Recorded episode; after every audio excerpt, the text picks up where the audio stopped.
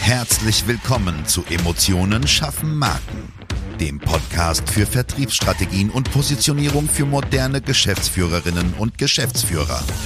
Hier beschäftigen wir uns mit modernen Strategien und Umsetzungstipps für erfolgreiche Unternehmen, die den Unterschied machen und zeigen wollen. Gerade in komplexen und innovativen Leistungsfeldern zeigen wir dir, wie du dich mit deinem Unternehmen von der Masse abhebst und wissenschaftlich fundierte Erfolge feiern kannst. Und jetzt wünschen wir dir viel Spaß mit dieser Episode und deinem Gastgeber, Jonas Zeiser. Ein herzliches Hallo auch von mir, hier ist wieder Jonas Zeiser. Heute habe ich dir ein ganz zentrales Thema mitgebracht, nämlich die drei echten Positionierungsrichtungen und was darüber hinaus möglich ist. Ich möchte ein bisschen anders anfangen äh, und zwar möchte ich dir so ein bisschen eine Einordnung in den Kontext geben. Positionierung ist eigentlich ganz klar dem Marketing-Management zuzuordnen. Was Management ist, brauche ich dir als Geschäftsführer zum Glück nicht erklären. Die zentrale Frage ist hier, kennst du die sechs Kernaufgaben des Marketingmanagements? Ich habe sie mal für dich vorbereitet, damit du da einfach einen kleinen Einblick hast. Und zwar Aufgabe 1, Identifikation der Marktchancen. 2, Auswahl der Zielmärkte bzw. Marktsegmente, je nachdem, wo du dich halt befindest, aufhältst oder wohin du gehst. Punkt 3, Positionierung des Leistungsangebots. 4, Planung des Marketingmixes. 5, Implementierung der Marketingprogramme. Und sechstens, Kontrolle des Marketingerfolgs. So, jetzt zurück zu unseren drei Positionierungsrichtungen. Richtung betone ich übrigens so, weil es auch Arten gibt und so weiter. Da schmeißen ganz gerne die Antiprofis ein bisschen was durcheinander. Da kommen wir nochmal später zu, in einer, in einer gar nicht so weit weg entfernten Folge. Also, was war nochmal Positionierung? Äh, nur falls es deine erste Folge ist. Positionierung ist nicht das, was du mit einem Produkt machst. Positionierung ist das, was man in den Köpfen der Adressaten für die Leistung anstellt. Das heißt, man platziert, positioniert ein Produkt, eine Leistung in den Köpfen der potenziellen Kunden und es geht nicht darum, wie du das Produkt oder die Leistung selbst veränderst. Das ist äh, sekundär und da gibt es ein paar andere Instrumente für. Einfach damit du so eine kleine Einordnung für dich hast, wo die Positionierung eigentlich hingehört, habe ich diese Fakten für dich vorbereitet, weil das vergisst man, glaube ich, auch relativ schnell, wenn man sich damit nicht tagtäglich beschäftigt, äh, wie das tatsächlich ist. Und Einfach natürlich auch, um zu zeigen, was in unseren Köpfen steckt, während andere bei Facebook scheinbar mit halbgaren Wissen Positionierungen anbieten dürfen. Ne? Schau da auch genau hin, wenn du da mal jemanden anguckst, wie die Expertise ist und stell ein paar Fragen, die du vielleicht hier im Podcast gehört hast. Sollten dir dennoch ein paar Sachen unklar sein, was der Unterschied zum Beispiel ist zwischen Positionierung und Differenzierung, hör dir gerne noch mal die aller, allererste Folge an. Da haben wir wirklich coolen Input, um so ein bisschen auch mal aufzubrechen, was so dieses allgemeine Fehlverständnis ist gerade was so diese Nischenthemen angeht. Naja, also hör dir Folge 1 an. Nur kurz dazu, während die Differenzierung sich auf die Ausgestaltung der Produktparameter bezieht, also wie verändere ich ein Produkt, ist ähm, Positionierung ganz klar auf die Wahrnehmung konzentriert. Und ey, alles, was wir haben, ist Nutzen und Emotion, also ganz klar. So, grundsätzlich kann man aus einem bestimmten Blickwinkel, nämlich Positionierungsrichtung, immer nur drei Positionierungen unterscheiden. Zeit, Qualität und Kosten bzw. Preis. So. Bei der Zeit geht es immer um schnellste Verfügbarkeit, also Thema Service. Bei Qualität geht es immer um die beste Qualität in Bezug auf ja, irgendeinen bestimmten Parameter, den man halt definiert hat. Das kann, kann beliebig was sein, zum Beispiel bei Lebensmitteln, ja, hochwertigste Herstellung oder oder. Beim Preis geht es hier in diesem Kontext immer um den niedrigsten Preis. Es geht nicht um, um ähm, den höchsten Preis. Das ist wichtig zu wissen.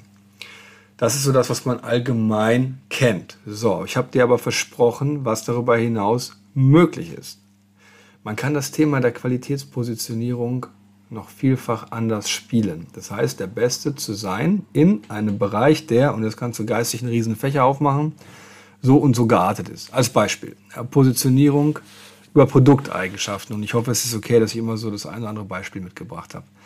Gerade bei technischen Produkten kannst du zum Beispiel sagen, ist das leichteste Fahrrad das genaueste Gewehr oder, oder, oder, um sich von der Konkurrenz in deinem jeweiligen Markt, den du bitte hoffentlich vorher definiert und analysiert hast, abzugrenzen.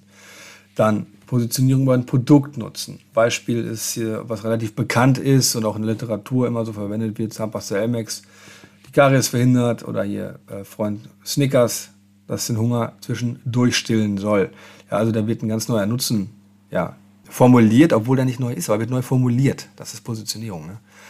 Dann Positionierung einen Verwendungsanlass zielt so ein bisschen auf die Abgrenzung hinsichtlich des Zeitpunkts der Verwendung ab. Also hier Schokonikoläuse oder Osterhasen oder Schokolade oder diese Marzipankügelchen oder was auch immer dir einfällt. Irgendwie kann ich nur an Essen denken, muss man mal drüber reden, was es ist, aber das ist ein anderes Thema.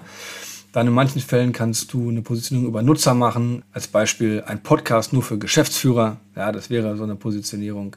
Dann kannst du über Aktivitäten gehen. Das ist sehr schwierig, finde ich, und sehr selten anwendbar. Die Marke Longines hat das geschafft im Bereich Ski und Fliegen. Ähm, wie gesagt, finde ich sehr, sehr schwierig, aber gibt es trotzdem. Äh, Positionierung über Persönlichkeiten, also Personal Brand, nur andersrum gedacht. Äh, das ist zum Beispiel bei Nespresso so. Ja, das ist ähm, so ein relativ bekanntes Beispiel. Vielleicht kennst du das schon. Ja, ähm, ich möchte gerne George Clooney sein, deswegen kauf mir noch einen Espresso. Und dann gibt es ja einen Satz, wird ein bisschen gelächelt und alle fließen dahin. Kultpositionierung. Alle alle Herren der Schöpfung müssen jetzt äh, ganz stark sein. Star Wars, ja. Alle Damen vielleicht bei Harry Potter, ich weiß es nicht, ist vielleicht auch Schubladendenken. Ähm, ich finde beides geil, aber das ist eine Kultpositionierung. Es ist außer der Art Star Wars, wenn das heute gedreht werden würde. Und zwar neu, das allererste Mal bin ich der Überzeugung, es wird keiner mehr gucken und alle würden fragen, ob der Typ ja, noch alle Latten am Zaun hat. Aber es hat sich so durchgesetzt, dass ein absoluter Kult entstanden ist und wir alles dazu an Merch kaufen können, also Werbemittel, ne? beziehungsweise Werbeprodukte. So, dann, was noch geht, äh, für mich mein Highlight dieser Folge, Positionierung über die Herkunft. Ich sammle Whisky, wie du weißt, wenn du Folge 0 gehört hast, die Vorstellung. Scotch ist die Definition von hochwertigem Whisky. Das haben die so durchgesetzt. Ja. Deswegen wird irischer Whisky mit EY geschrieben. Es gibt natürlich auch andere Beispiele. Made in Germany darfst du nicht mehr so verwenden. Das war für die ganzen Werkzeughersteller alles nicht so cool, weil darauf haben sie sich jahrelang gestützt. Jetzt äh, Geht es nicht mehr, aber dennoch ist es ein Qualitätsmerkmal. Aber es kann aus meiner Sicht, außer bei sowas Starken wie Scotch, was eigentlich wie, wie eine eigene Marke fungiert, kann es aus meiner Sicht nicht alleine stehen. Ja, wenn das Einzige, was deine Positionierung hergibt, Made in Germany ist und du Dienstleister bist, ich glaube, weiter brauche ich nicht reden, oder? Naja, also, das war jetzt wirklich super viel Input, finde ich, was an Positionierungsrichtung geht.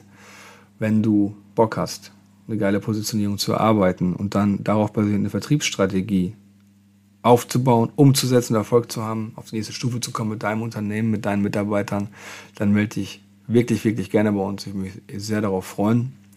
Und ansonsten äh, wünsche ich dir bis zur nächsten Folge eine wirklich, wirklich äh, gute Zeit.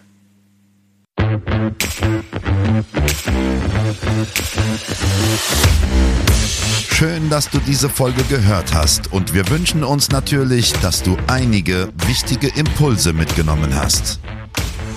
Weitere Informationen zu uns und zum Podcast findest du auf unserer Webseite unter www.jjzeiser.de. Wenn wir dir helfen können, sprich uns gerne an. Wir freuen uns.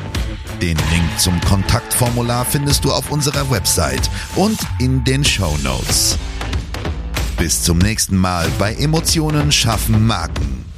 Vertriebsstrategien und Positionierung für moderne Geschäftsführerinnen und Geschäftsführer.